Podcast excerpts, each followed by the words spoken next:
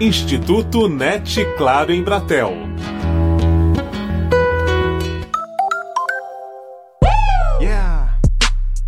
Uma iniciativa de amantes de quadrinhos, podcasts e da cultura pop em geral reuniu milhares de pessoas na Fábrica de Cultura do Capão Redondo. O Instituto NET Claro em Bratel esteve na Perifacom e conversou com alguns dos participantes da primeira edição dessa feira. Entre eles, Cris Bartes do podcast Mamilos, DJ KLJ do Racionais MCs, o quadrinista Marcelo de Salete e o diretor de TV Zico Góes.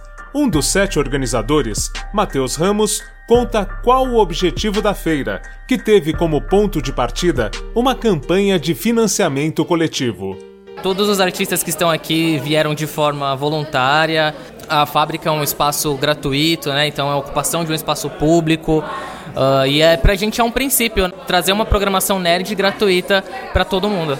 Participante da mesa sobre representatividade negra nos quadrinhos, Marília Mars ressalta a dificuldade de frequentar eventos do gênero e a importância do acesso a exposições deste tipo. Um evento gratuito como a Perifacom possibilita com que todo tipo de gente, essas pessoas que não têm acesso aos eventos grandes, possa vir para cá. Isso é a coisa mais importante que tem, o alcance e a diversidade. Outro participante do mesmo debate foi o quadrinista, ilustrador e mestre em História da Arte pela USP, Marcelo de Salete. É uma chance enorme de é, aproximar principalmente a produção local não é, e autoral de artistas de quadrinhos com pessoas que estão aqui nessa região. E para além disso, acho que é um evento muito interessante para criar pontes, criar diálogo entre os quadrinhos com outras linguagens também que têm uma história principalmente aqui no Capão, não é?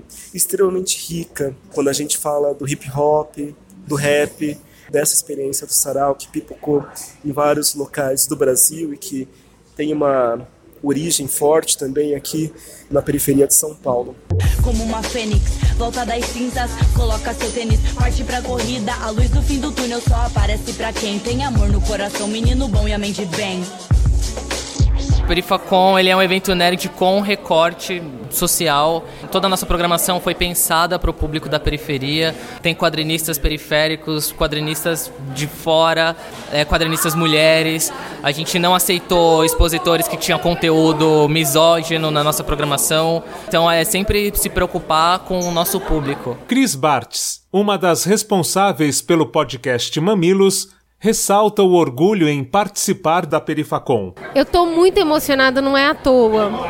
Eu nasci no Capão Redondo de Belo Horizonte, na região bem periférica, onde não tinha nada disso, não tinha evento, não tinha gente conversando, tinha muita vergonha de ser quem era. Corta.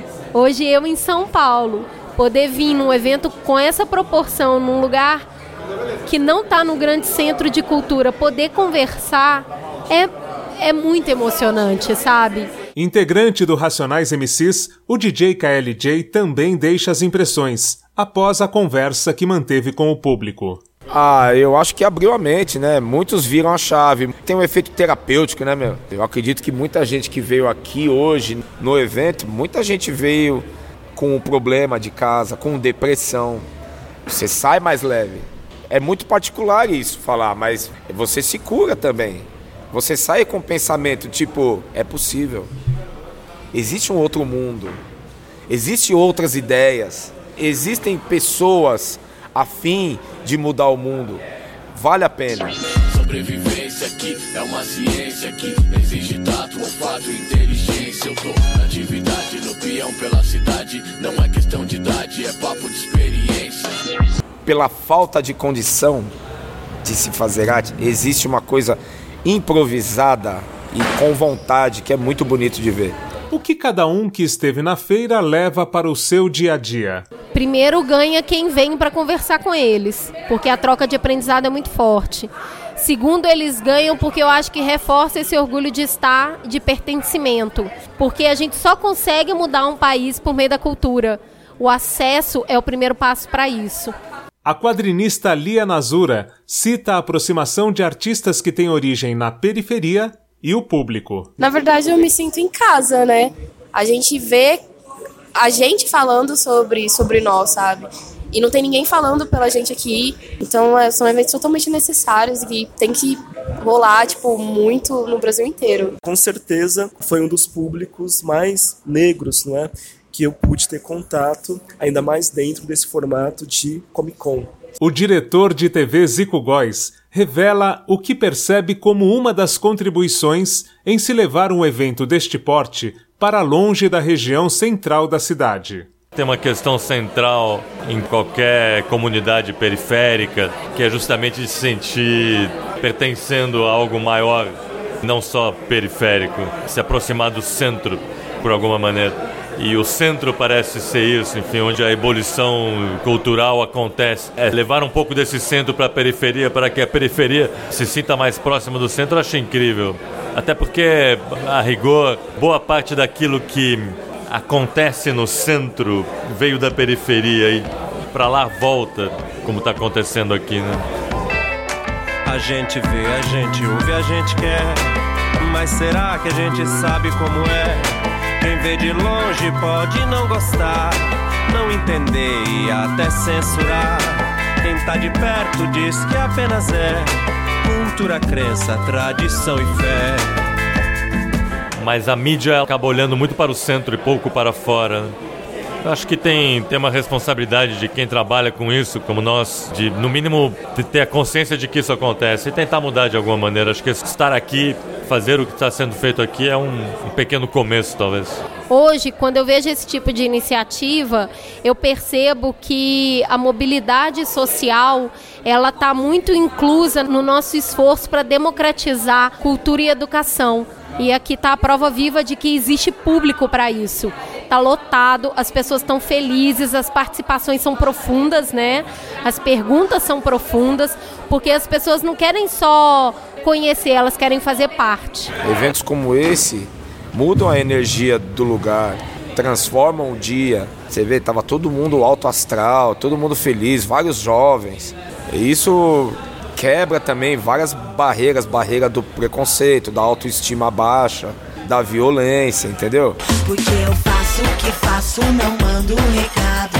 Faço o que faço, não mando recado. O público presente à Fábrica de Cultura do Capão Redondo aprovou a Perifacom. Meu nome é Lucas do Nascimento, eu tenho 17 anos.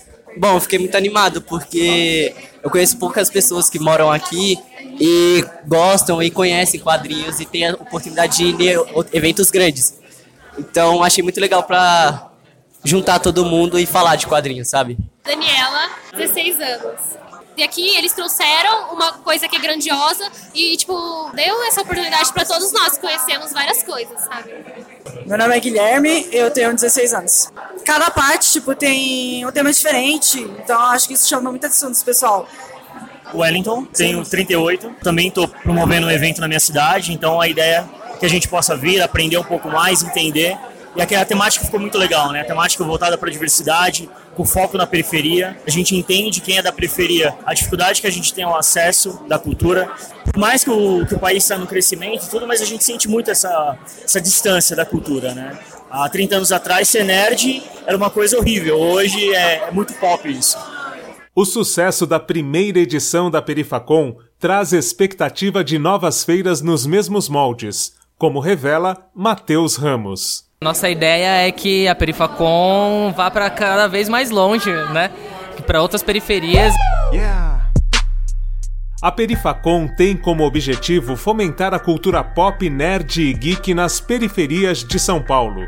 Com isso, pretende contribuir para a quebra de barreiras culturais com o apoio de produção de Daniel Greco, Marcelo Abud para o Instituto NET Claro em Bratel.